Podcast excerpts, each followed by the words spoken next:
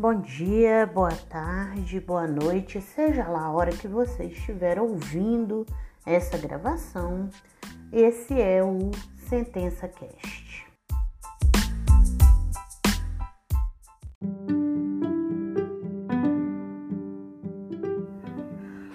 Olá a todos, esse é o décimo episódio de correção. A gente vai corrigir a terceira sentença, quarta sentença, digo, que é uma sentença que a gente usou aquela base da sentença de insalubridade para decidir os minutos residuais improcedentes, com orientação de improcedência.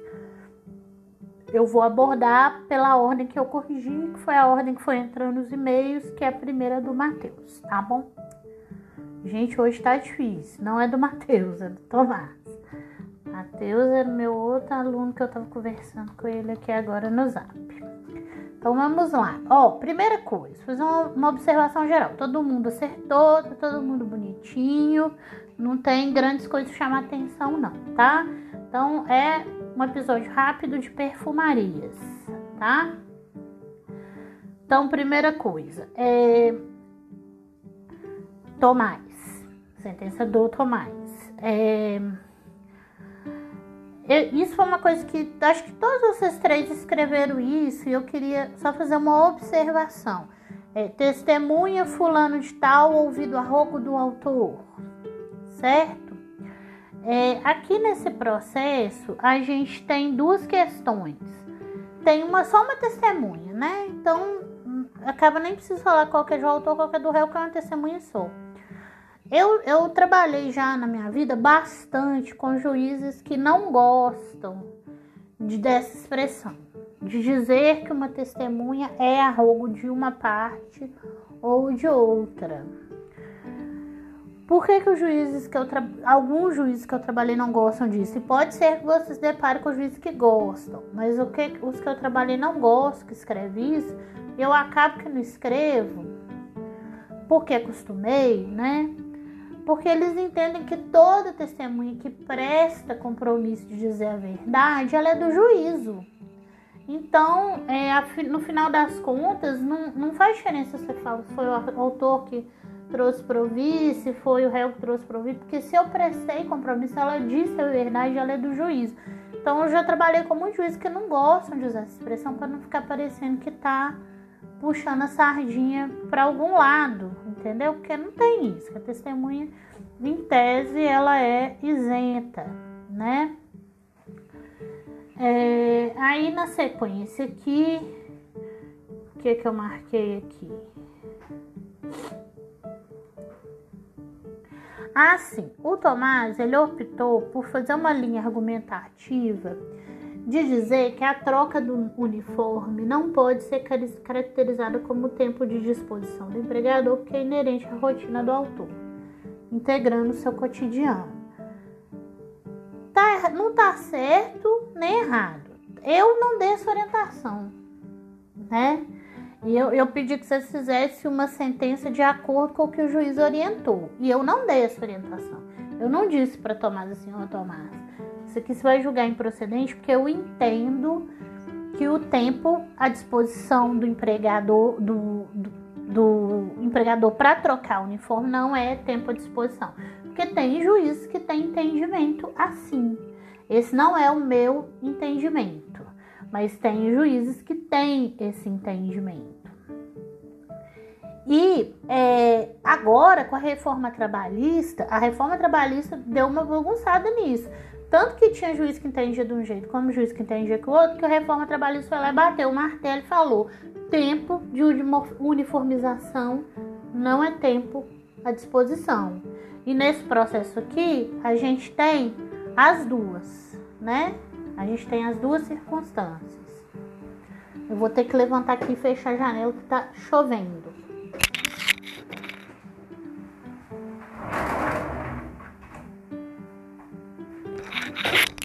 Voltei. Nesse processo aqui, a gente tem as duas circunstâncias de ter tempo antes da reforma e tempo depois da reforma, né? Então, assim, se um juiz te der essa orientação, aí você pode cravar e dizer: né, que o tempo de uniformização não é tempo à disposição, porque é o entendimento dele, certo? Mas não foi a orientação que eu te dei. Então, é, você fez uma sentença certa, mas que se eu fosse o juiz eu ia mudar ela, porque ela está contra a minha orientação. Qual que foi a orientação que eu dei? Eu dei uma orientação assim: se liga lá que o reclamante fala que chegou num horário, mas tem anotação que não bate com a tese do reclamante. Isso você não abordou. Então sua sentença ficou certa, mas não seguiu minha orientação.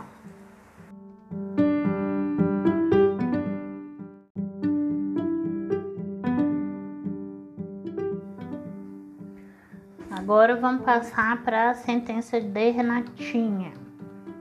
Renatinha, sua sentença tá bem dentro do que eu orientei, só que você acabou escrevendo um pouquinho mais. Eu acho que ficou receio de entregar um trem muito sequinho, mas às vezes quando a coisa é muito simples tem que ser sequinho mesmo, né? Aí você escreveu algumas coisas assim que não precisava. Vou, vou dar exemplos do que? Você escreveu que a reclamada alegou que ela tinha um acordo de compensação de horas e que as horas devi, é, tinham sido devidamente compensadas ou pagas. A reclamada até fala isso na, na contestação dela, mas é uma fala inútil da reclamada. E por que inútil? Porque nós não estamos discutindo horas essas que estão anotadas. O, a tese da reclamante é que ela chegava 20 a 30 minutos com antecedência e essas horas não eram anotadas. Né? Então, é, o que tá, é, o que pode entrar no rolê do acordo de compensação de horas, evidentemente é o que está anotado, que é lá que você vai ver onde trabalhou mais, onde trabalhou menos, aqui compensou, aqui não compensou.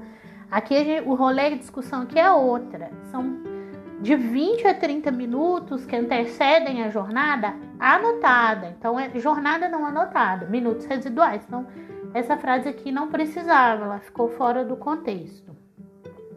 Aí Renata já entrou aqui no que eu queria.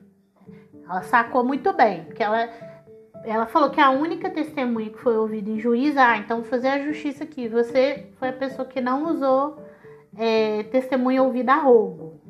A Ju que deve ter usado. Você usou a única testemunha, porque é só uma mesmo.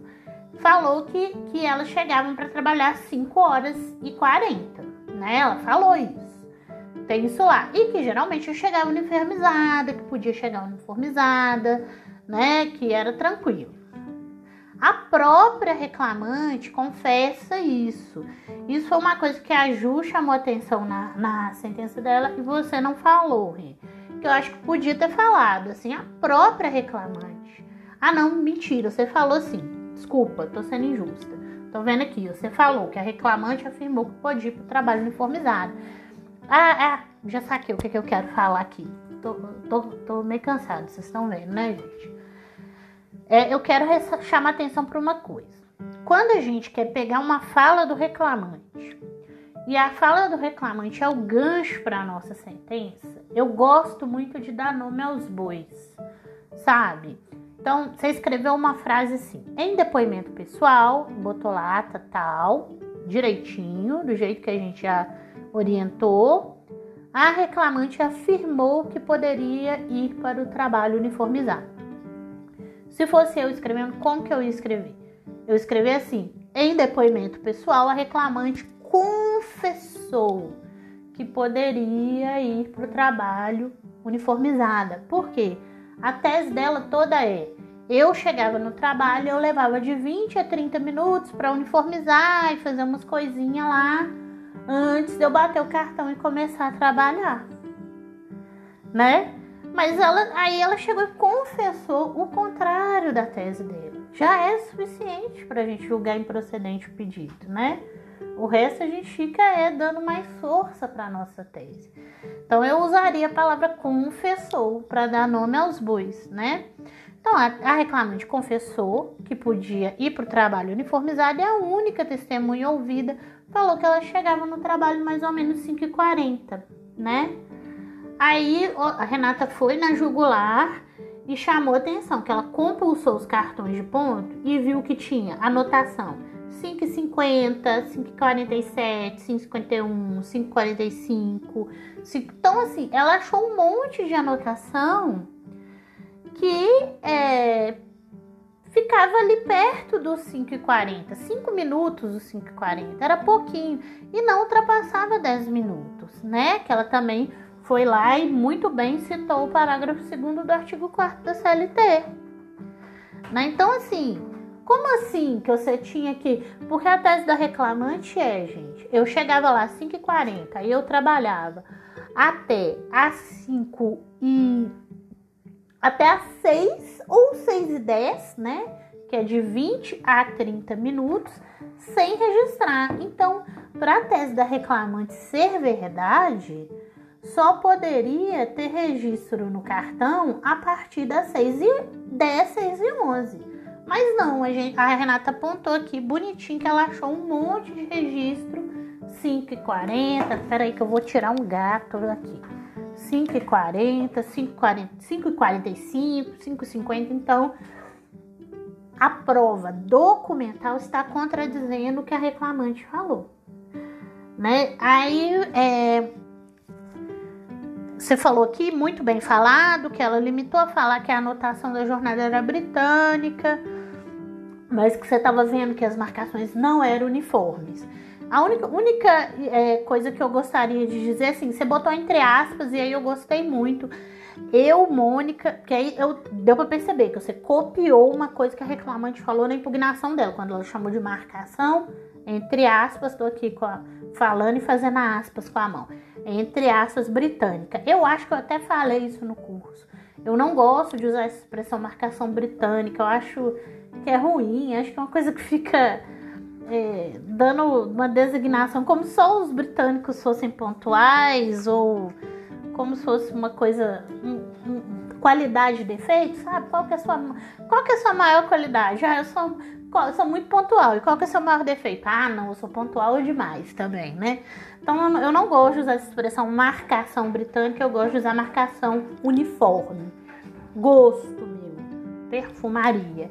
E aí eu percebi que você botou entre aspas e botou uniforme. Então assim, não tem quase nada para falar da sua sentença, Renatinha, a não ser que eu não usaria que ele afirmou, usaria confessou e que eu não citaria esse trem de acordo de compensação de horas, porque ele não interessa para nossa tese. Isso vai interessar numa próxima sentença que a gente for fazer onde de fato a gente for discutir compensação de obras.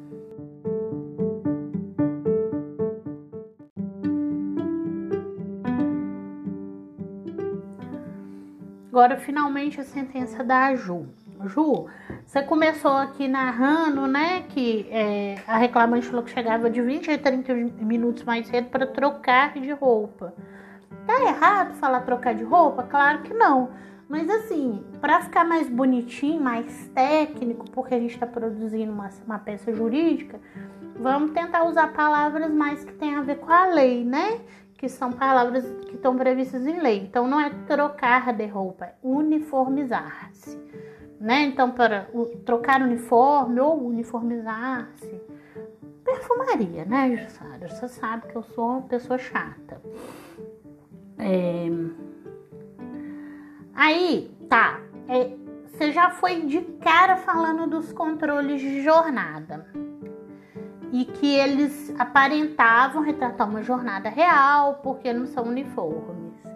Eu preferia dar uma invertida nisso aí. Para tratar primeiro da tese, entendeu?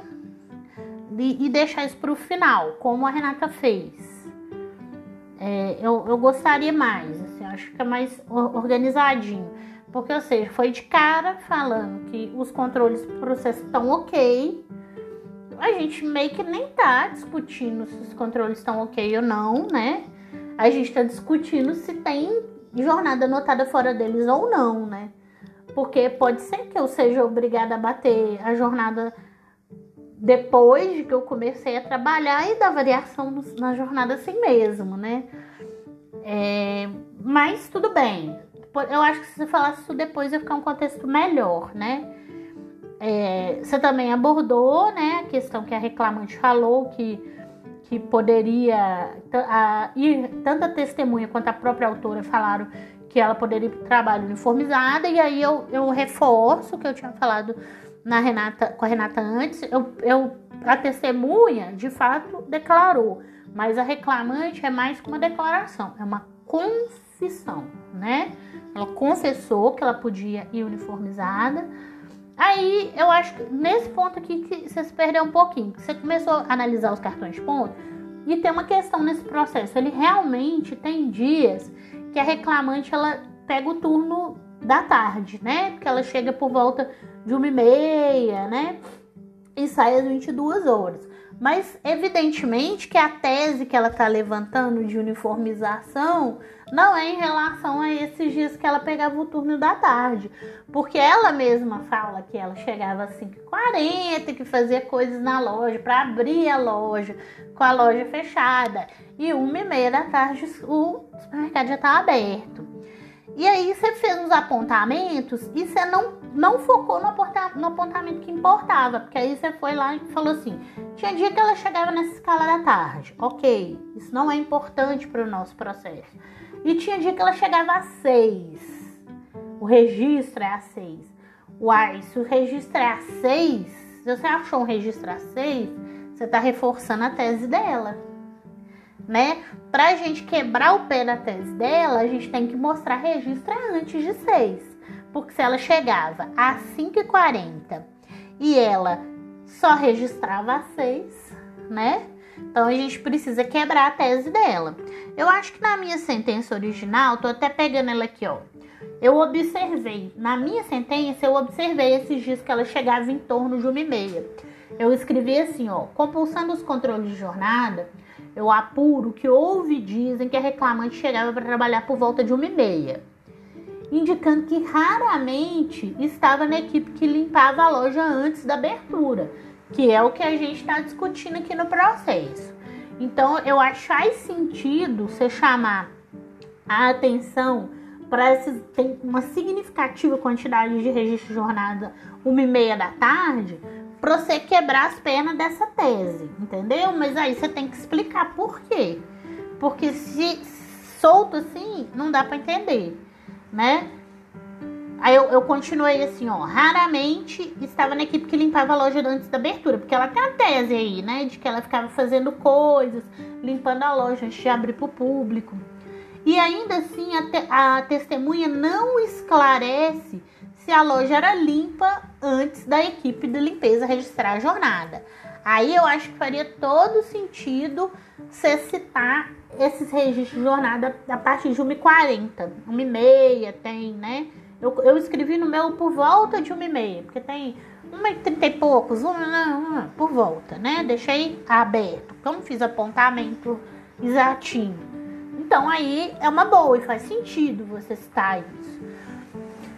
Aí eu fui na tese. Na minha sentença original, eu fui na tese e falei assim, muito parecido com o que Renata fez. Eu fui lá e falei, analisando os dias em que há registro de jornada da parte da manhã, que é o BO do nosso processo, apuro que há diversos registros de entrada em torno de 5h45, 5h47, 5h48, demonstrando que não é real a alegação de que a reclamante permanecia de 20 a 30 minutos uniformizando-se e elaborando antes da jornada registrada. Né? Agora, tem que ser antes de 6. Porque se tem a testemunha que chega lá e fala, a gente chegava para trabalhar às 5h40. E os registros que você apontou na sua sentença é a partir de 6, posteriormente a 6, igual você escreveu aqui, uai, então a tese da reclamante está certa, né? Mas o que quebra as pernas da tese da reclamante é exatamente eu achar essa quantidade de registro entre 5 e 40 e 6 horas da manhã, ou 6 e 10 da manhã. Se você considerar os de 20 a 30, se você considerar os 30 minutos. Então tem que ter cuidado com isso, porque senão você acaba fazendo uma fundamentação que vai contra a forma que você quer decidir. Mas o pensamento está perfeito, só teria que separar isso. botar a parte de cima falando, ó, geralmente ela trabalhava no turno da tarde mesmo. Então, assim, essa discussão aqui de que ela limpava a loja antes de abrir, não, nem cabe, porque ela geralmente trabalhava no turno da tarde. Ela já chegava, o supermercado já estava aberto. E também, quando ela trabalhava no turno da manhã, aqui ó, registros tudo antes das 6 e 10, antes das 6, né? Indicando que não era de fato 20, 30 minutos que levava para uniformizar, não é verdade? E aí, por fim, bater na questão de que ela não se desincumbiu do ônus de provar fato constitutivo do direito que alegue e julgar improcedente. Só isso. Mas no mais, foi muito bem escrito. É, vocês seguiram o raciocínio certo.